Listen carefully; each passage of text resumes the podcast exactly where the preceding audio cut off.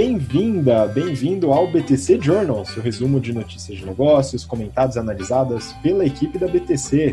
Meu nome é Gustavo Habib, eu sou instrutor de Soft Skills e Marketing pela BTC e no episódio de hoje, dia 17 de setembro de 2020, falaremos sobre algumas notícias de M&A, iFood compra site mercado, Kraft Heinz vende marcas de queijo, Anima também quer a Loret, possível leilão aí no mercado de educação, Nubank compra e Invest, falaremos do mercado de turismo e logística com Azul, Carnival dos cruzeiros e também o IPO da Hidrovias do Brasil, e no setor de indústria e varejo, falaremos sobre o IPO da dona da Cooperalco, MPR Participações, e também o IPO da Mateus, gigante de atacado e atacarejo no Nordeste. E para falar sobre todas essas notícias, estou aqui com a minha querida colega de bancada, Mayara Rocon, instrutora de marketing e estratégia da BTC. E aí, Má, tudo bem?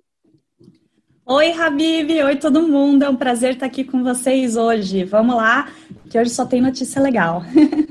Pois é, muita notícia hoje. Hoje o pessoal vai sentir falta aqui do nosso querido Renato Aracá, que está descansando, uma vida boa lá em Aruba. Tô brincando, não está em Aruba, né? Mas essa semana Renato não participará do episódio, então ficaremos Maiara e eu aqui com as notícias da semana. Tem muita coisa. Então, antes de começar, só pedindo para você que segue a gente pelo BTC Cast através de sua principal plataforma de podcast ou pelo YouTube para seguir a gente também no Instagram, instabtcompany. Né? E como o, a gente não pode deixar de fazer o jabá que o Renato costuma fazer, né? a gente está com os nossos três principais é, programas com inscrições abertas. Tá? Então, é, é, só uma pequena correção, né? dois deles com inscrições abertas e um deles ainda vai abrir inscrições aí na próxima semana, né, que é o nosso curso de mercado financeiro GFP. Para o curso de business, o GBP, General Business Program, e para o nosso curso de modelagem, o EBP, Excel Plus Business Program, estamos com inscrições abertas para as próximas turmas. Então não deixa de conferir lá no nosso site www.btcompany.com.br e dar uma olhada nos cursos que estão lá com inscrições abertas. Bom, agora vamos começar de verdade, né, mas vamos falar das notícias aqui. Então, começando falando sobre os assuntos de M&A, tem bastante coisa aqui, fusões e aquisições, desinvestimentos, né? Vamos dar uma olhada. E eu peguei essa notícia da Forbes. iFood anuncia a compra do site Mercado. Né? Então a notícia fala desse, desse investimento que o iFood está fazendo né, agora voltado para supermercados. Má, o que está acontecendo aí? O que, que é esse site mercado e como que isso é, se dá na estratégia do iFood? Então vamos lá, Habib, várias perguntas. Primeiro, né, esse site mercado, ele já tem cinco anos desde que ele foi fundado. É lá de São José do Rio Preto, daqui do interior de São Paulo. É, e ele faz uma intermediação para pequenos mercados. Então, você que é um pequeno mercado, quer vender online, mas não vai sozinho fazer o seu site, eles fazem isso para você. E agora, óbvio, na quarentena deve ter bombado o número de pedidos de site para pequenos mercados para eles, né? Eles estão hoje presentes em quase todos os estados do Brasil, em 476 cidades. Né? Do outro lado, o iFood. Então, desde o ano passado, o iFood lançou o iFood Mercado, que eles estavam querendo diversificar, expandir receitas. Né? Hoje, eles já têm 2.100 é, vendedores, né? 2.100 clientes, mercados ali cadastrados. E desde março, que foi, digamos, o antes da quarentena, até agosto, que é talvez aqui o pico de quarentena, as vendas do iFood Mercado cresceram 240%. Então, para a gente ter uma noção de quanto que esse mercado cresceu com a, a nossa, né, a nossa reclusão em casa.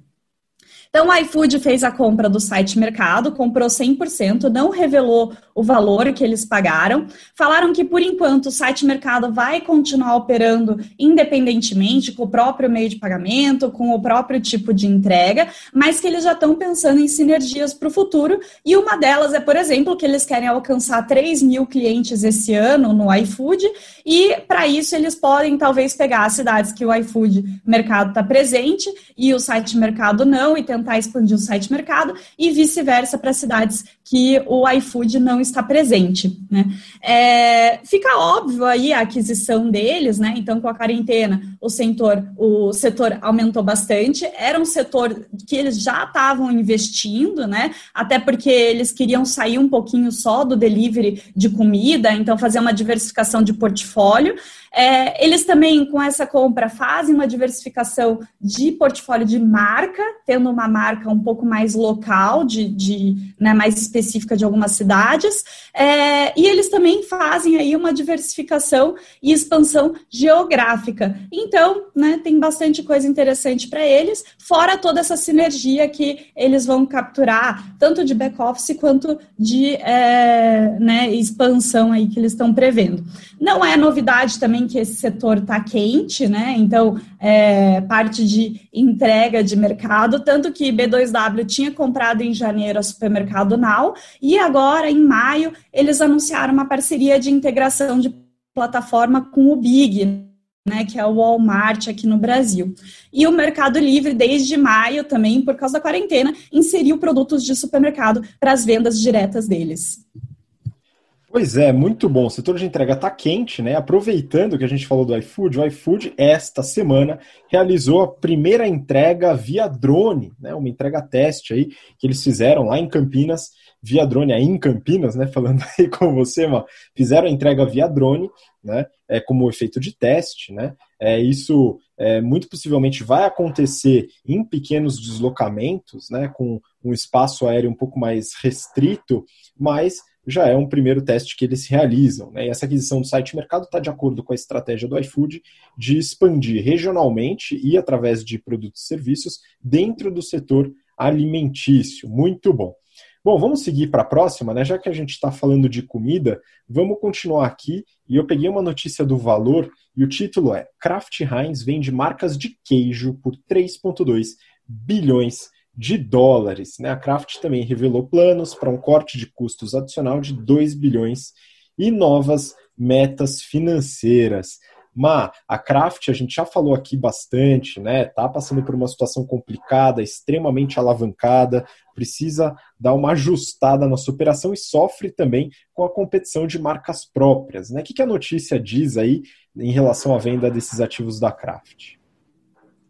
Exato, né? Então a gente já comentou bastante que eles estão é, com uma dívida grande, eles estão com 26 bi de dólar de dívida.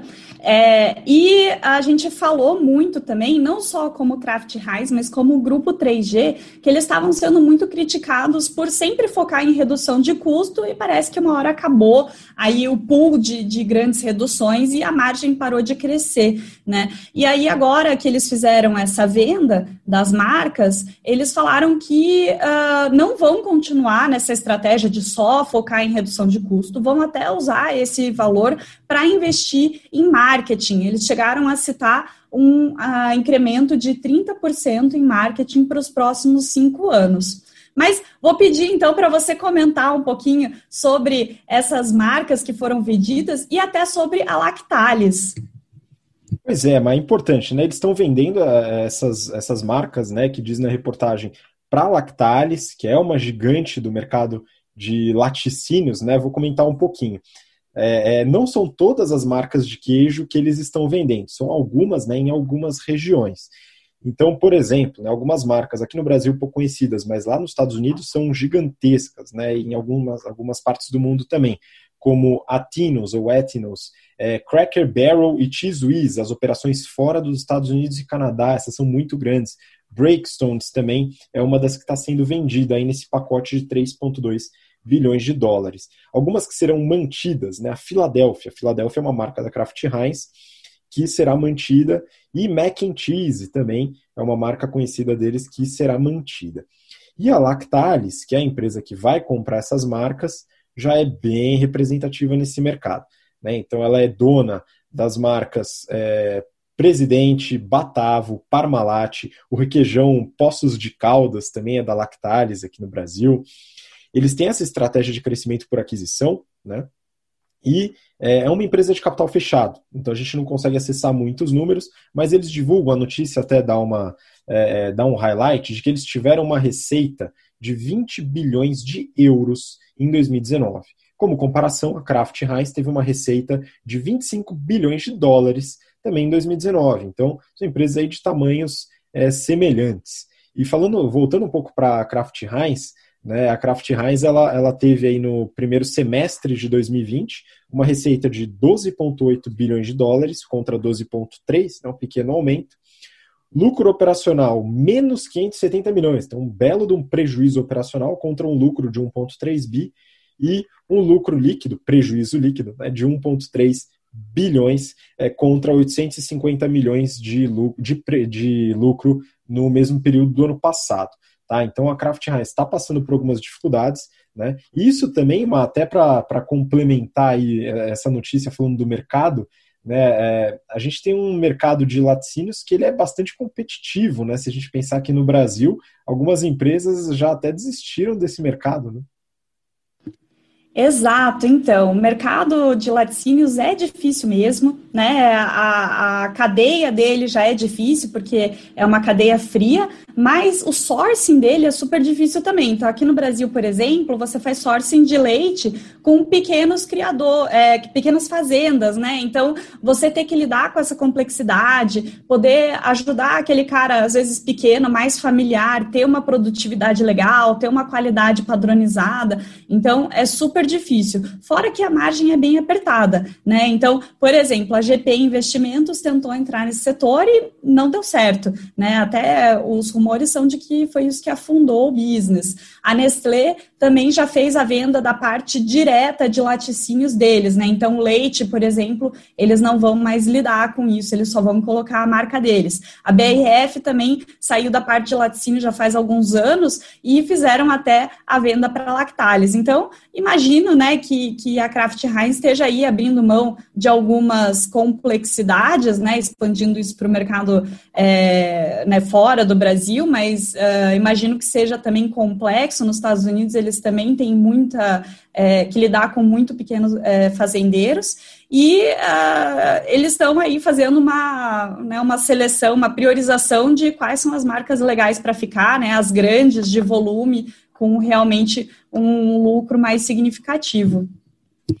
Pois é, mas exatamente esse ponto do, da, dos pequenos agricultores, né, que é, são muito representativos no Brasil, nos Estados Unidos e em outras partes do mundo, como fornecedores de leite, né, tem tanto a questão do controle de qualidade como a própria logística, né, porque muitas dessas fazendas ficam com acesso um pouco mais restrito. Isso reduz um pouco as margens dessas grandes empresas, dificultando o mercado. Muito bem pontuado.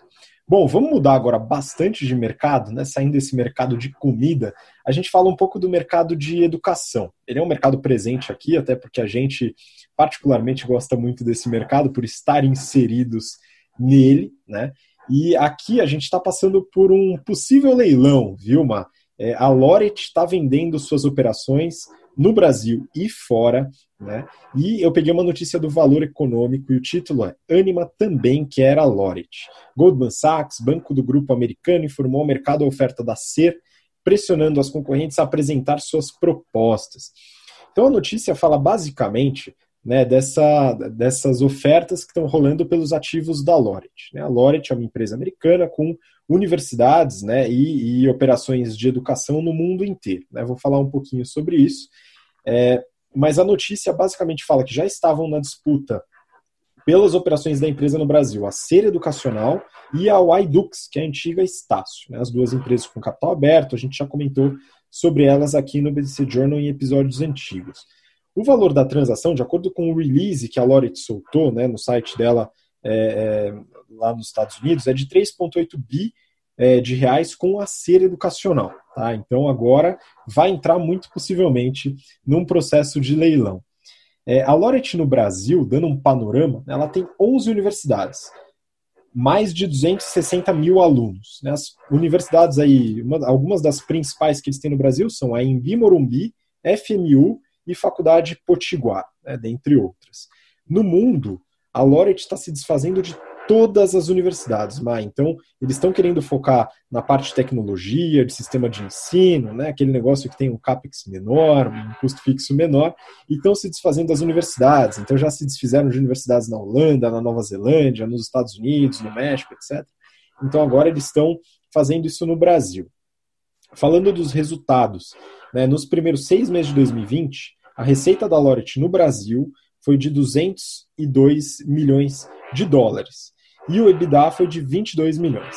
É, isso daqui foi um número que cresceu em relação ao mesmo período do ano passado, pelo aumento do número de alunos e um pouco do aumento no ticket médio, mas é, caiu em relação aos últimos anos, principalmente pelos cortes no FIES e no ProUni. Tá? É, só para ter uma noção, né, esses 202 milhões de dólares de receita no Brasil é uma parte relevante da receita da Loret, o grupo, né, que teve uma receita de 1,3 bi de dólares nos primeiros seis meses de 2020.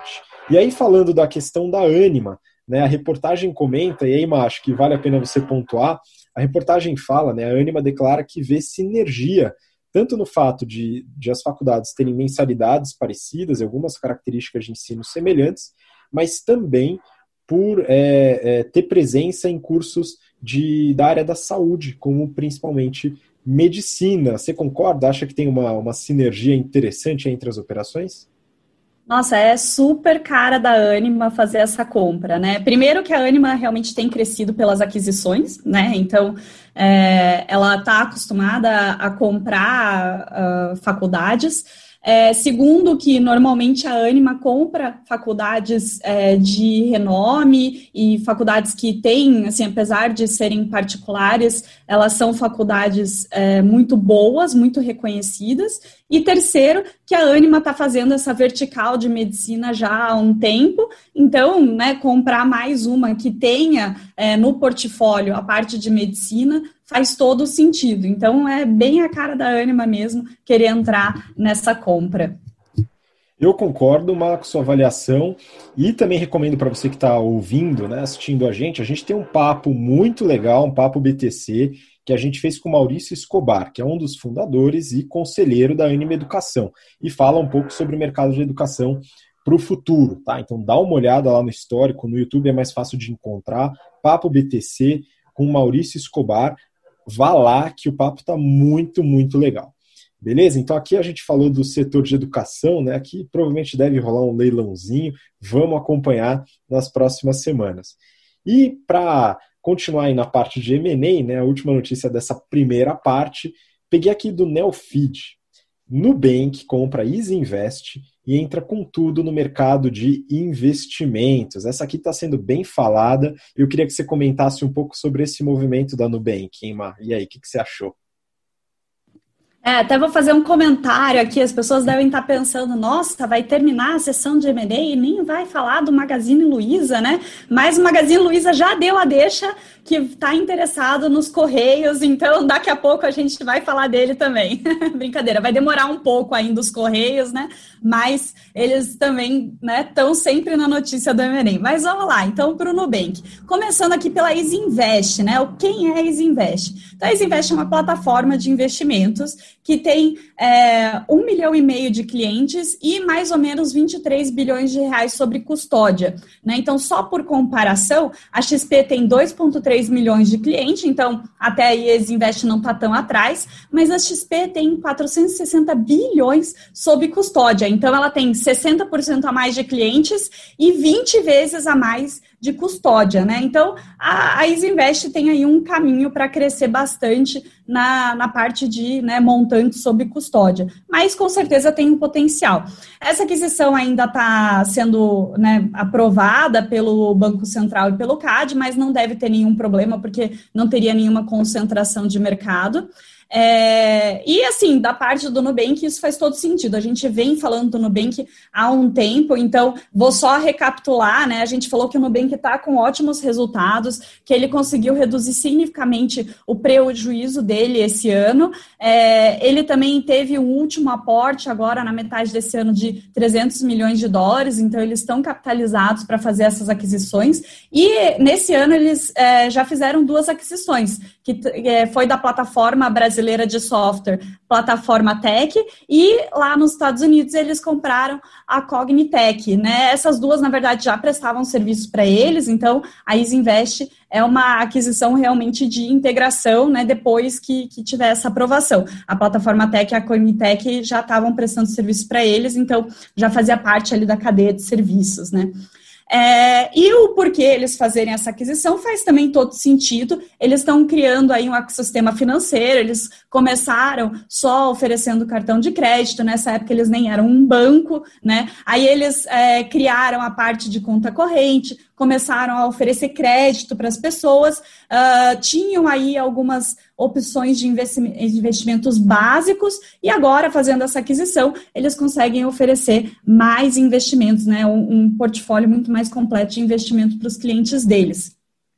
É, e assim, esse mercado, ele está realmente expandindo, então não é só o Nubank, a gente tem falado de outros players, mas é, com a diminuição enorme da Selic e é, da, também, consequentemente, grande diminuição do rendimento que renda fixa está dando no Brasil, a gente está vendo muitas pessoas aumentarem o investimento em outros tipos de é, produtos e também pessoas que nunca tinham investido fora da renda fixa entrando no mercado de investimento, né? Então as pessoas físicas estão sendo aí abocanhadas pelas novas plataformas de investimento e até pelos grandes bancos, né, para poder crescer nesse mercado de investimento. Então, por exemplo, a XP, ela está trazendo mais ou menos 10 bilhões de reais por mês para a plataforma deles. E eles já falaram que estão investindo aí em fazer o próprio banco.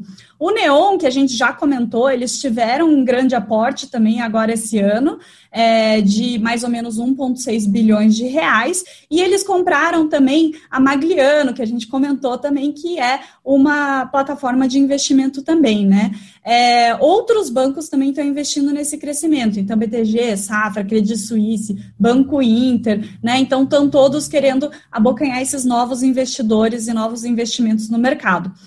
E como não poderia ser diferente, né? Aqui no Brasil a gente sabe que existe uma concentração de investimento nos grandes bancos. Então, até o final de 2019, tem aí uma pesquisa que falou que 93% dos investimentos feitos por brasileiros estão na mão dos cinco grandes bancos, né? Então, Itaú, Bradesco, Banco do Brasil, Santander e Caixa.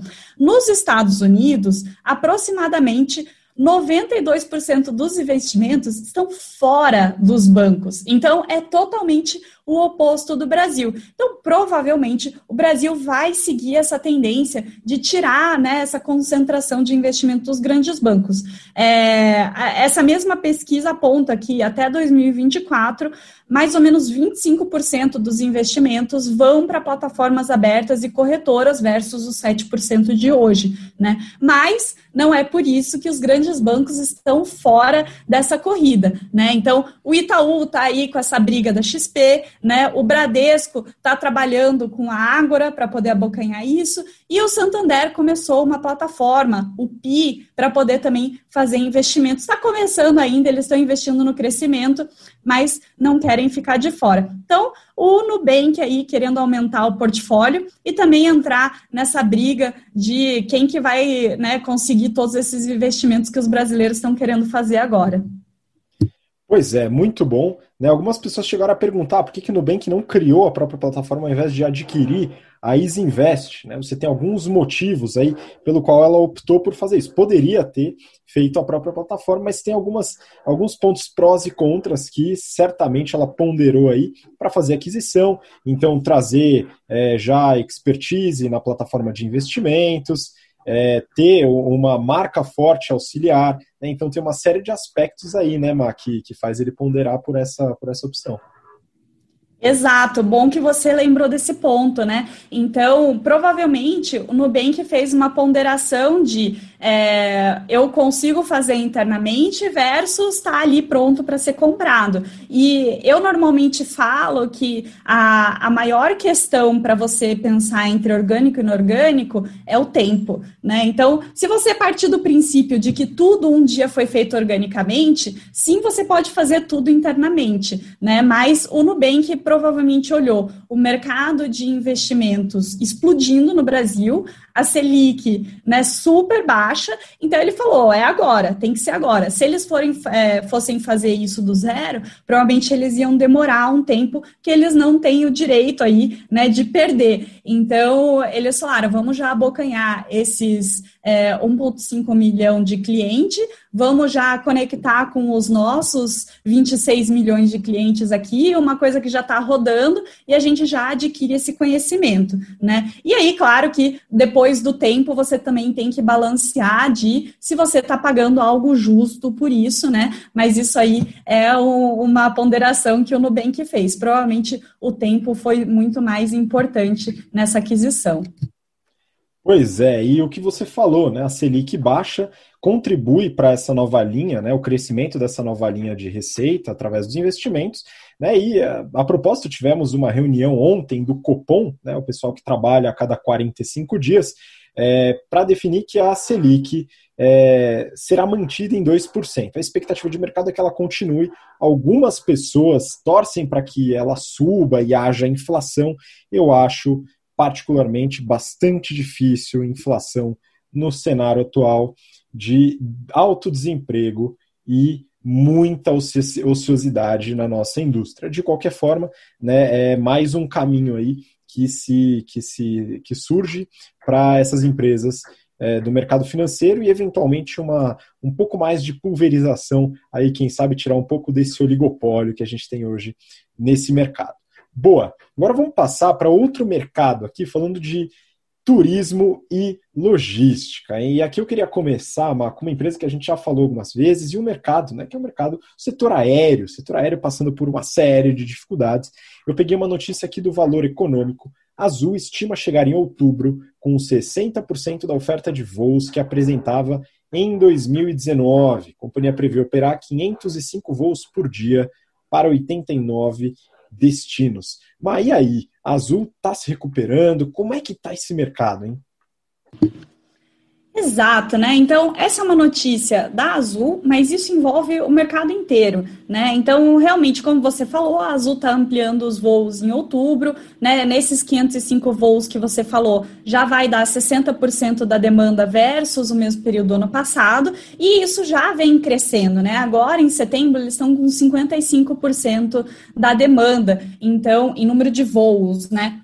Então, eles já estavam vendo esse crescimento e uh, olhando para outras empresas e outros países, né, a gente vê que não é só a Azul que está vendo essa recuperação e uh, tem até gente falando a recuperação está sendo melhor do que o esperado. Né? Então, a Latam, por exemplo, de agosto para setembro, aumentou o número de voos para 34, em 34%, né? foram para 243 voos diários. A Smiles falou que em agosto, né, no mês passado, teve 76% do volume de vendas versus o ano passado. Em valor, essas vendas foram 62%, porque eles eram muita promoção. Mas tudo bem, foi gravado por promoção, mas a gente vê que as pessoas já voltaram a ter interesse em comprar passagem aérea, né? É, a Aeroméxico, né, indo para outro país aqui, disse que já está em agosto, né, já estava com 44 das rotas nacionais, que é quase a mes o mesmo número de rotas que eles tinham em 2019.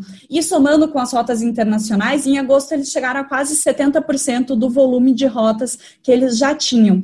É, e até a, os aeroportos já estão também soltando comunicados de que o número de passageiros aumentou. E a Associação Latino-Americana e do Caribe de Transporte Aéreo, para a gente pegar uma visão mais completa aqui, ela falou que realmente ainda tem um gap versus o ano passado, mas se a gente comparar abril com julho, a gente já vê um aumento de cinco vezes o número de passageiros. Então, como um todo, o setor aéreo está se recuperando. Talvez a gente realmente veja essa recuperação mais rápida do que o esperado.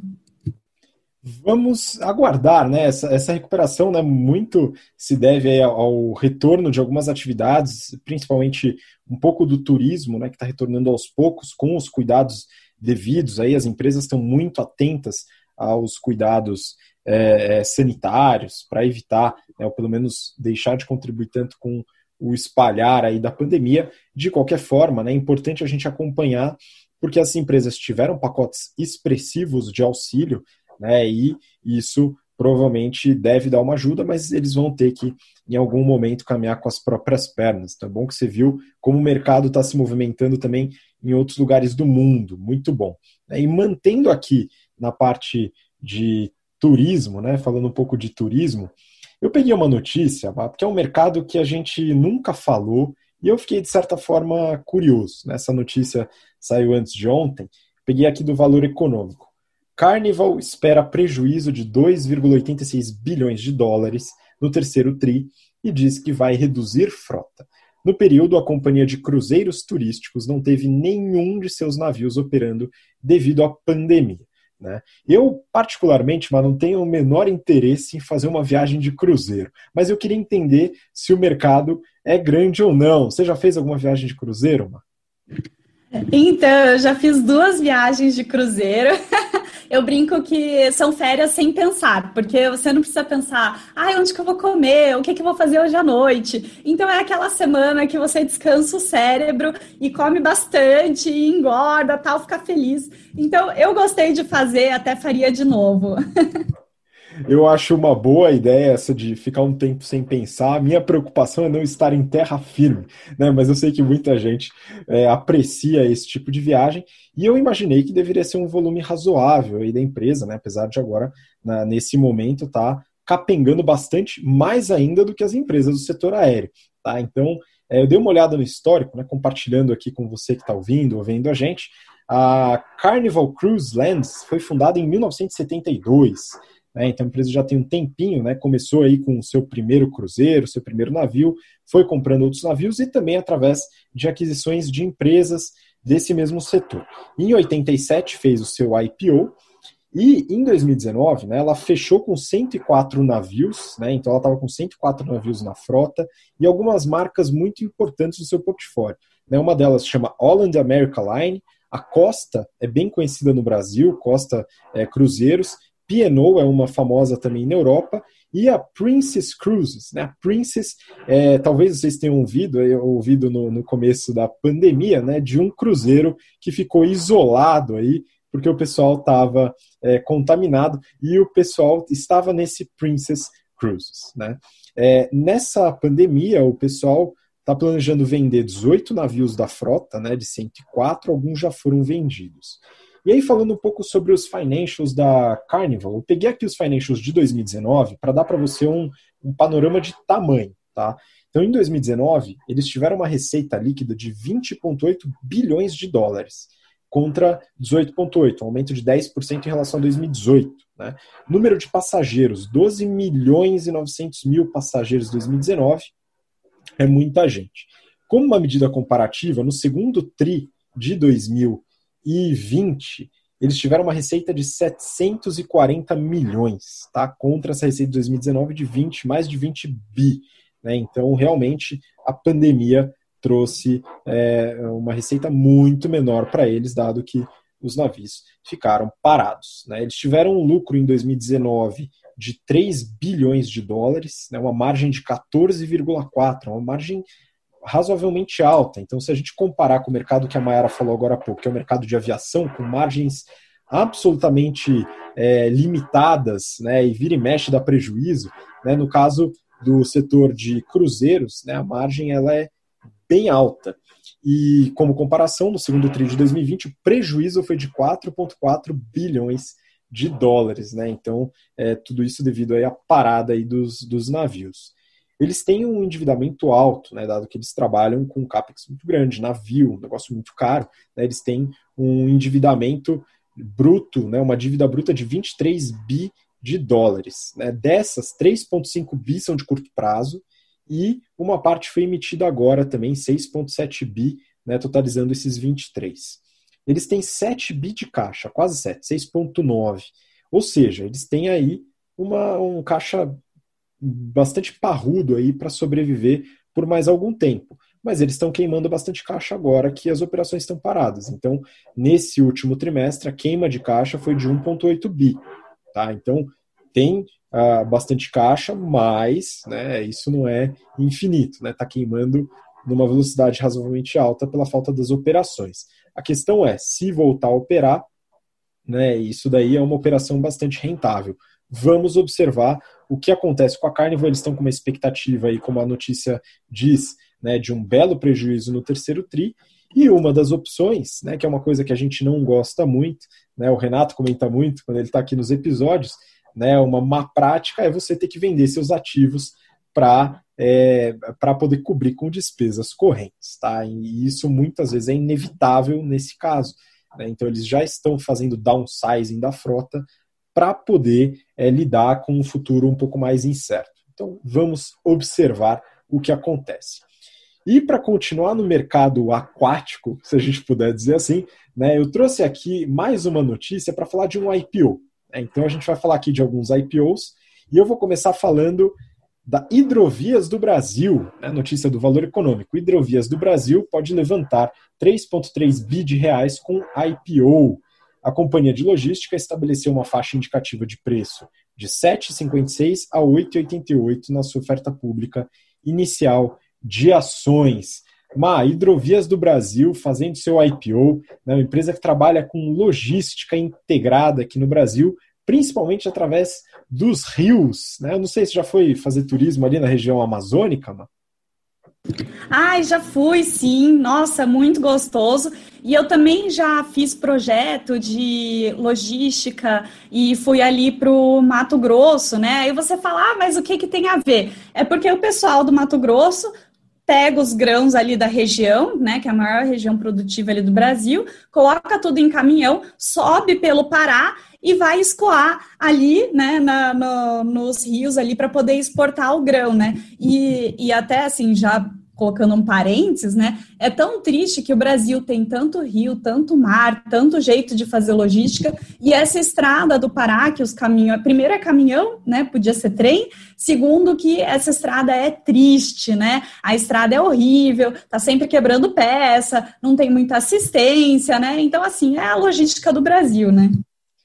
Pois é, a logística é complicada, o Brasil é um país continental né, e tem esse, esses probleminhas aí é, de gestão é, relacionado à logística. Né? Mas como você falou, uma parte muito relevante das exportações do Brasil são de produtos é, agropecuários, muitos deles é, é, desenvolvidos ali no Mato Grosso, né? e uma parte relevante dessa logística utiliza transporte hidroviário. E é aí que a Hidrovias do Brasil deita e rola. Né? Então, falar um pouquinho sobre, esse, sobre essa empresa e as operações. Né? Ela foi fundada em 2010, é super recente, é uma investida do Pátrio, o Pátrio até hoje é investidor majoritário, tem mais de 56% da empresa. Né? Em 2013, conseguiu seu primeiro contrato de grãos na região sul, então não só é, Mato Grosso, tal, mas também região sul, para escoar aqui pelos portos da região sul. Em 2014, rolou o primeiro contrato no chamado Corredor Norte, que é justamente essa operação que a Maiara acabou de falar, né? principalmente aí dos grãos que saem do Mato Grosso, pegam rodovia até o Pará e de lá escoam através de transporte hidroviário. Né? Então, a, hoje, a, o, Corredor Norte é o principal responsável pelas receitas da hidrovias, né? o mais representativo. Segundo a notícia, né, eles estão hoje com quatro terminais portuários, né? então eles fazem gestão de cais e, e, e armazéns nos, em quatro terminais portuários. A frota atual possui 330 barcas de carga, 14 empurradores principais, 6 empurradores auxiliares, quatro lanchas e dois navios de cabotagem. A gente vai falar um pouquinho sobre essa operação também. É, é uma característica da empresa que é um certo risco, é que é uma empresa que tem um volume muito concentrado em poucos clientes, como por exemplo a Vale e a COFCO, que é uma empresa chinesa de grãos. Tá? Então, é, é, são, são, tem uma concentração grande, né? as empresas têm um volume muito alto, isso traz um eventual risco aí nas operações. E falando um pouco dos financials, né? a empresa está buscando seu IPO, né? falar um pouquinho da, das operações da empresa depois dos, dos financials também. Né? Mas só para ter uma ideia, no segundo TRI de 2020, uh, ah, o grupo, né, Hidrovias do Brasil, teve uma receita líquida de 426 milhões de reais. Tá? Isso está dividido em suas operações. A operação mais representativa é o que eles chamam de Grãos Norte, né, que faturou aí 275 milhões nesse segundo TRI, né, e ele engloba essa operação justamente que a Mayara falou. Né, ele pega os rios Tapajós e Amazônia, Amazonas, desculpa, transporta soja e milho na ida e fertilizantes na volta. Né, então ele faz essa logística inteligente aí de sempre estar tá cheio, né, e leva os fertilizantes aí para a região do Mato Grosso. Boa parte da receita está atrelada em real e eles lideram aí o market share das exportações dos grãos do Mato Grosso. Tá? O EBITDA ajustado dessa operação é de 106 milhões de reais. Uma outra operação que também ocorre no norte é a navegação costeira, que é a operação de cabotagem. A cabotagem, para quem não conhece, é a operação de grandes navios que fazem transportes é, em curto, é, em, é, em, espaços curtos, né, de certa forma, é, e sempre na vista da costa. Tá? Então não se afasta muito da costa. É um navio que sempre vê a costa, vamos dizer assim. Tá? Essa operação teve uma receita líquida de 50 milhões no segundo TRI. É, está concentrada em bauxita e a receita majoritariamente em dólares. Por isso, um aumento de 53% em relação ao mesmo período de 2019, principalmente pelo, pelo dólar. Tá? O Corredor Sul é uma outra operação da empresa, teve uma receita de 94 milhões de, de reais no segundo TRI, e engloba o, o transporte hidroviário pelos rios Paraguai e Paraná. Boa parte das receitas está em dólar, transporta uma porrada de produto, grãos, fertilizantes, minério de ferro, celulose. E aqui, Má, tem um ponto muito importante. Né? É, quando você trabalha com transporte rodoviário, você tem o problema das estradas. Né? As estradas podem estar esburacadas, da manutenção e tal. Você imagina qual que é o problema no transporte hidroviário que pode rolar aqui? Não consigo imaginar, Habib. Não tem buraco, não tem pedágio, não tem trânsito. Pois é, mas tem o nível da água, né? E isso aqui é fundamental, né? O nível da água, ele é o menor dos últimos anos, e isso complica no transporte hidroviário, né, fazendo com que os navios muitas vezes tenham que viajar subabastecidos. Tá? E esse é um risco que afeta a rentabilidade dessa operação. E aqui está afetando. Né? A empresa não teve uma, uma receita menor do que no ano passado, porque, como boa parte está em dólar, esse efeito ponderou. Tá? Só que ele teve uma redução no volume vendido, ao mesmo tempo que teve um aumento na receita por estar atrelado ao dólar. Então, o nível d'água é um risco aqui. Exato, até assim, um parênteses aqui, né? Eu tenho é, família em Curitiba e eles estão realmente passando por algo que eu nunca vi, né? Eu sou de Curitiba e, e sempre vou para lá, até na época do apagão, há muitos anos aqui no Brasil. Quando eu ia, eu tomava aquele banho longo, porque lá nunca precisou economizar água, sempre teve muita água. E agora os reservatórios estão numa baixa nunca vista e é, Curitiba tá, tá perigando aí, né? A Sanepar está é, tá ameaçando fazer é, um dia com água, um dia sem é, de abastecimento em Curitiba, de tanto que está faltando água. Pois é, realmente está complicado lá na, na, região sul mesmo. E aí, bom, só para terminar, né, tem uma outra, uma outra divisão, que é a divisão do Porto de Santos, que ainda é incipiente, pequenininha, faturou pouco mais de 7 milhões no segundo TRI, né, a primeira operação, que está focada em abastecimento e armazenamento de sais, sal, sal, basicamente, e fertilizantes. Tá? E aí, para finalizar aqui a parte da hidrovias, teve uma parte que me chamou bastante atenção. Né? Eles, eles têm uma geração de caixa operacional boa, 89 milhões de reais no segundo TRI, mas a dívida é muito grande. Eles têm uma dívida de 3,7 bi de reais e a alavancagem está em 7,7 vezes dívida líquida sobre EBITDA.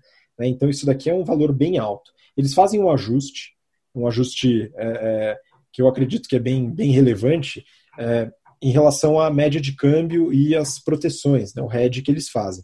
E com isso a alavancagem vai para 4,3 vezes, que ainda é alto, né? Está relacionado ao modelo de negócio, então não é de todo ruim, como por exemplo a Kraft Heinz, que a gente falou, que já chegou a ter uma alavancagem de mais de 10 vezes EBITDA, né? mas para o modelo de negócio não faz muito sentido.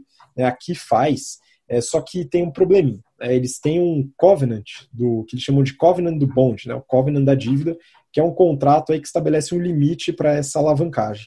E esse limite foi ultrapassado. Né, e aí eles estão, eles estão, eles podem renegociar tal, mas eles correm risco de ter algumas limitações impostas aí, algumas restrições por causa desse covenant. Por exemplo, distribuição de dividendos, é, emissão ou captação de novas dívidas. Né, então isso é problemático. Aí a pessoa que está ouvindo aqui pode pensar, bom, eles vão fazer o IPO e vão pagar essa dívida.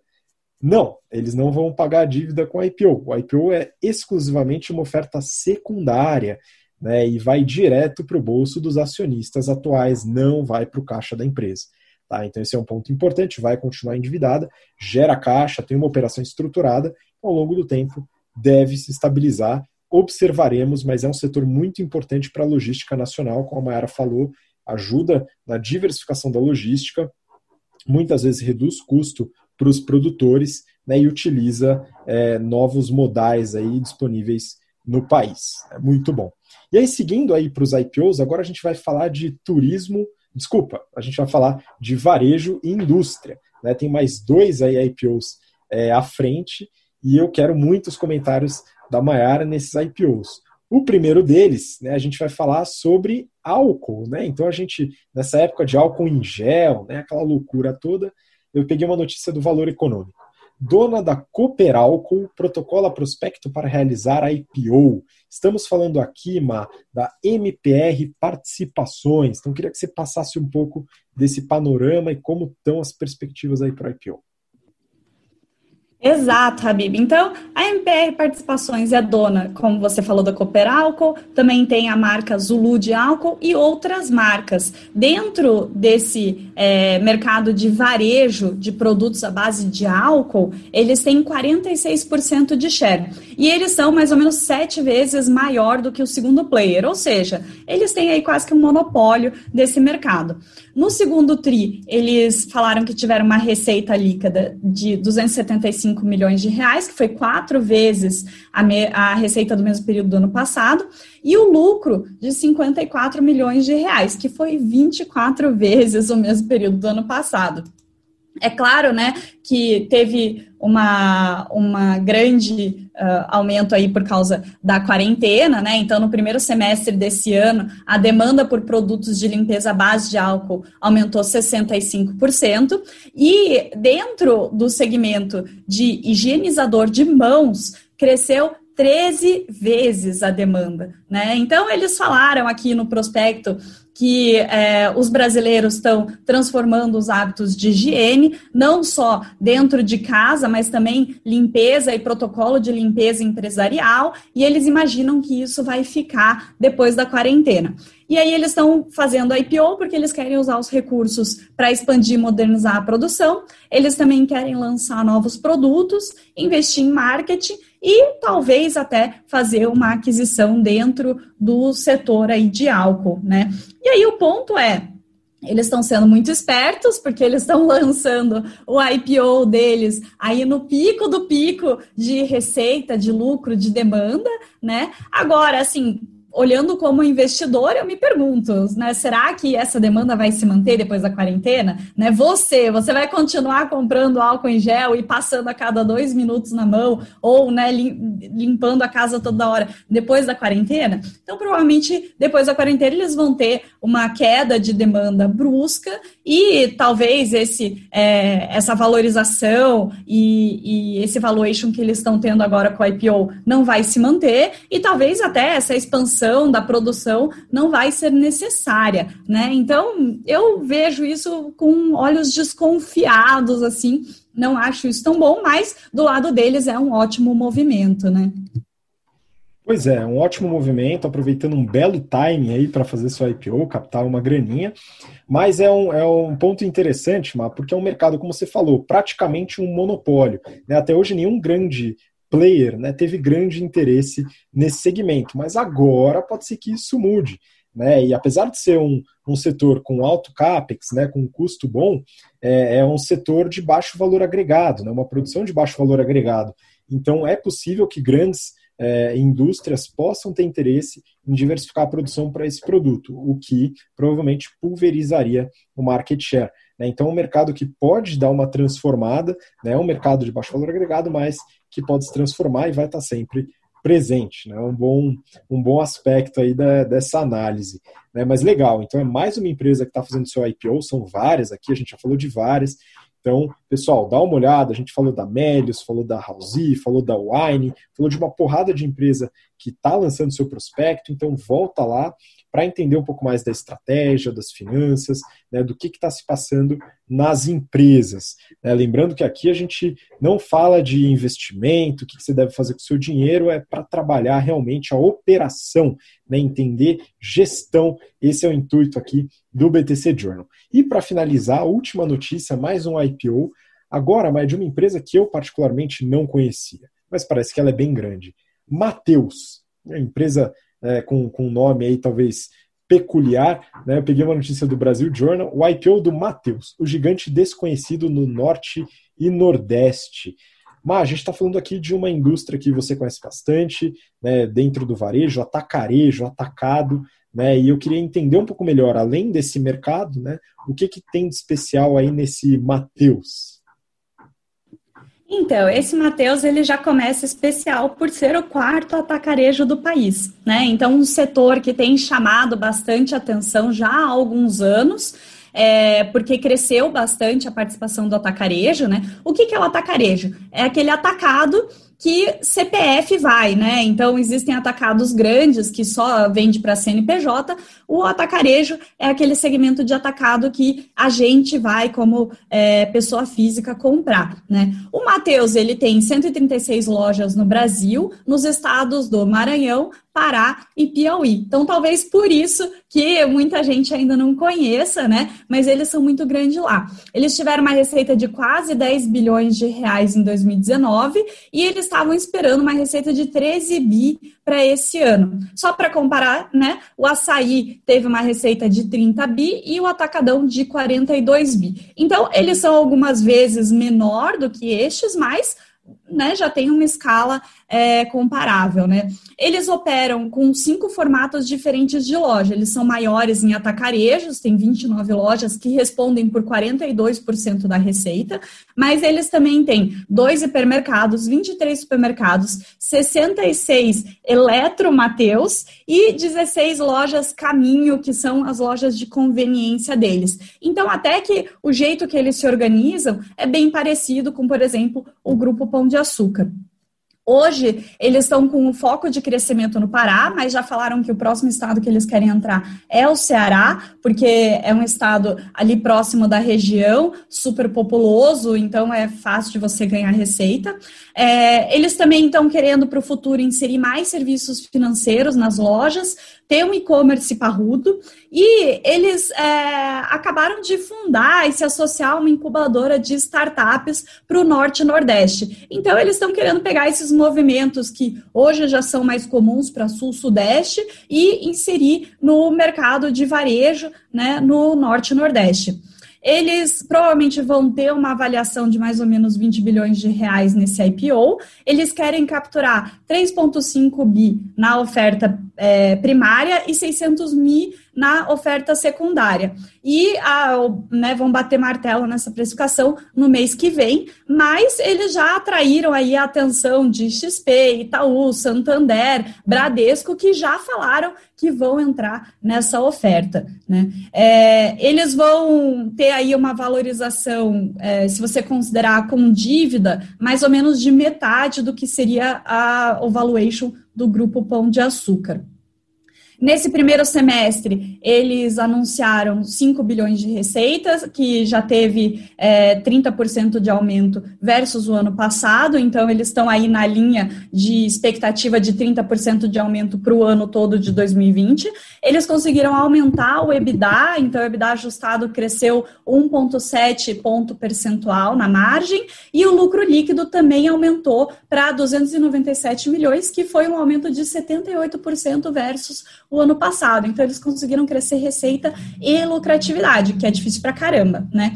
E aí, esse IPO tem lados bons e lados ruins, né? Então, o que, que tem de bom aqui? Primeiro, essa representatividade do atacarejo na receita, né? Então, é, é uma, né, um canal do varejo que vem crescendo bastante, chama a atenção das pessoas. Eles estão crescendo 30% ao ano. É, eles têm presença numa região que normalmente os concorrentes têm uma dificuldade muito grande de entrar, de jogar, de é, conquistar o cliente, né? Então, Norte e Nordeste é uma região difícil para o varejo e para bens de consumo como um todo. É, e eles têm uma cultura muito legal e uma valorização de performance muito legal. Então, para a gente entender aí mais ou menos como é que é, é, a loja deles, eles dividem em 13 operações. Então, como se tivessem 13 mini lojas dentro de, de, né, de cada é, operação deles. E aí, né, a padaria é como se fosse uma mini loja, a peixaria é outra mini loja, o açougue é outra mini loja. Cada mini loja tem o seu próprio PNL, a sua meta e a sua remuneração variável. Então, cada responsável tem é, uma, uma cobrança de performance muito diferente do que seriam os outros varejos. Então, isso acaba que eles têm uma performance melhor, eles têm um alinhamento maior com, com as metas e eles também têm menores perdas do que o normal. Né? Agora também tem aí o, o, né, as partes ruins aí, o que seriam os riscos, preocupações dentro desse IPO. Primeiro, ainda é um business bem familiar, né? Ainda é gerenciado pelo fundador, que aliás teve uma história bem legal, né? Falando um pouquinho dele, ele só tem o ensino primário, ele é ex-garimpeiro, ex-torneiro mecânico, ex-vendedor de cachaça. Ele entrou no varejo lá em 86, quando ele montou a mercearia dele, bem no interiorzão do, do Maranhão. Aí ele começou a vender é, em formato atacado para comerciantes de cidades próximas, e aí foi que ele foi crescendo. Né? O filho dele, o irmão dele, operam junto, mas ele deixou bem claro que não tem ninguém preparado para ser o sucessor, então precisa aí de uma profissionalização do business para ter um sucessor dele. E eles também acabaram de formar o conselho de administração. Outro ponto é que é, existe uma preocupação se eles vão continuar conseguindo balancear crescimento de receita com lucratividade, né? E eles é, só têm três anos de balanço auditado, então, assim, dá uma segurança, mas não uma super segurança de como esse business está andando. E, por fim, um risco aí é que eles são muito dependentes de um benefício fiscal. Então, eles têm um benefício de ICMS no CD do Maranhão, é, que vai acabar em 2022 e é responsável por aproximadamente 40% do lucro. Então, se esse benefício realmente acabar, é, eles podem diminuir para caramba a lucratividade que eles têm. Eu imagino né, que, que pelo, pela força que eles têm ali, né, pelo número de pessoas que eles estão empregando, pelo tanto de mercadoria que eles estão movimentando nesse CD, eles têm um peso suficiente para virar para o Maranhão e falar assim, oh, vamos prolongar esse benefício. Mas se acabar, né, é um risco aí que a operação pode né, sofrer. Pois é, muito bom. Uma das coisas que eu gostei muito da sua análise foi a questão da gestão e da performance dentro de, de cada operação. Olha só que interessante. Então, hoje, ah, se não vende arroz, né, o pessoal da peixaria não vai ficar tão preocupado. Né? Olha só que beleza. Esse tipo de incentivo ele é bem interessante porque, de fato, é, traz cada vez mais perto para a própria atividade de cada área, de cada funcionário. Né? Isso traz um incentivo bem interessante. Muito bom, né? então uma empresa diferente, pouca gente ouviu falar, não sei dos três estados onde a Matheus está presente hoje, né? Mas é legal a gente analisar mais uma empresa que está planejando, fazendo aí o seu IPO. E essa é a última notícia do BTC Journal de hoje. Né? Então, Ma, muito obrigado pelas informações todas trazidas aqui. Manda sua despedida aí para o pessoal. Obrigada a você, Habib. Um abraço para o Renato, que está lá tomando o coquetelzinho dele na beira da piscina em Aruba, né? Mandar um abraço diferente, um abraço aqui para os nossos clientes dos cursos in Company. Então, setembro, outubro, a gente está bombando nos cursos in Company, a gente está muito feliz. Então, um abraço aí para os nossos alunos nos cursos fechados. Pois é, pessoal, muito legal o treinamento nas empresas que a gente está tá ministrando aí nas últimas semanas, né? A agenda está ficando lotada, isso é uma delícia, é muito gostoso trabalhar com esse pessoal, né? E muito obrigado a você que acompanhou a gente até agora, né? O interesse, a paciência para ouvir ou ver a gente até o final de uma hora, mais ou menos, de episódio. E a gente volta para mais uma hora na próxima semana e nas próximas também né? E você continua acompanhando, manda sua sugestão para a gente lá no Instagram, instabtcompany. Se você quer que a gente comente sobre alguma empresa, falar sobre algum movimento de mercado, manda para a gente que a gente gosta de receber essas sugestões. Um grande abraço, até lá, tchau, tchau.